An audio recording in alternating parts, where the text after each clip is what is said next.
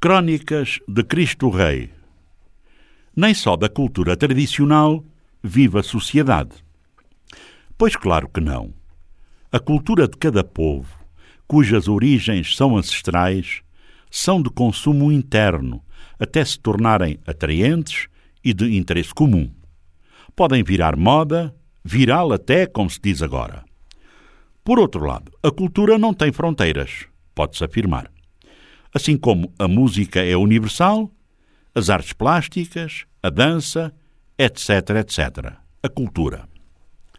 Se alguém vier defender que existem ações ditas culturais que de cultura nada têm, eu vou concordar.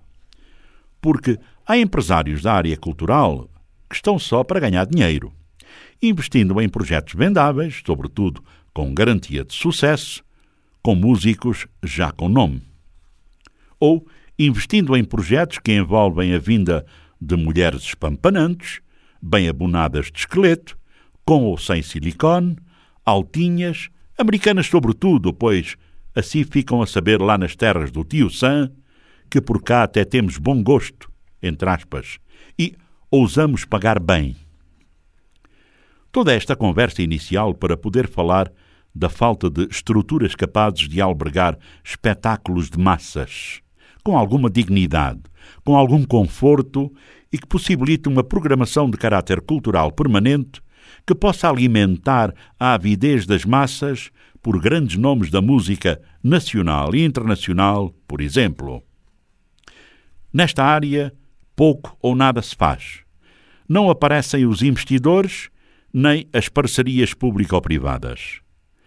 Em cada província, não deve estar muito longe da verdade, se disser que não existem estruturas capazes de albergar espetáculos de massas, exceto os multiusos, duvidosos em termos de capacidade e em termos de qualidade acústica. Usa-se normalmente os estádios de futebol para estas ações. À parte o que foi feito na recuperação do Palácio de Ferro pela Fundação Síndica do Colo, não temos conhecimento de mais nada neste campo das artes da cultura. Essa ação está a permitir a Luanda ter uma terceira trienal cultural com uma programação digna da capital do país, Angola, que pretende tornar-se numa referência ao nível continental e não só.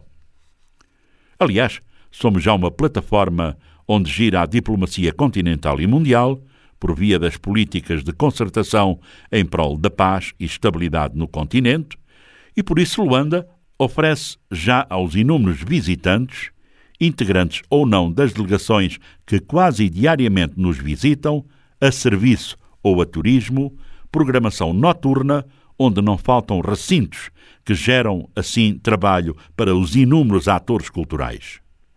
Mas isso não acontece em todo o país. Só acontece em Luanda e pouco mais. O Lubito e Benguela têm um pouco desta agitação cultural, no bom sentido, ao nível da Restinga, por exemplo, e nada mais.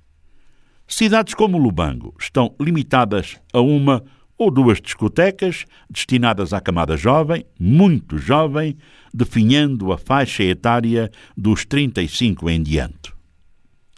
É com inveja que nós escutamos à distância que em Luanda acontecem festivais de música de qualidade, com artistas de renome, que em Luanda acontece um festijazo com nomes sonantes desta corrente musical, etc, etc.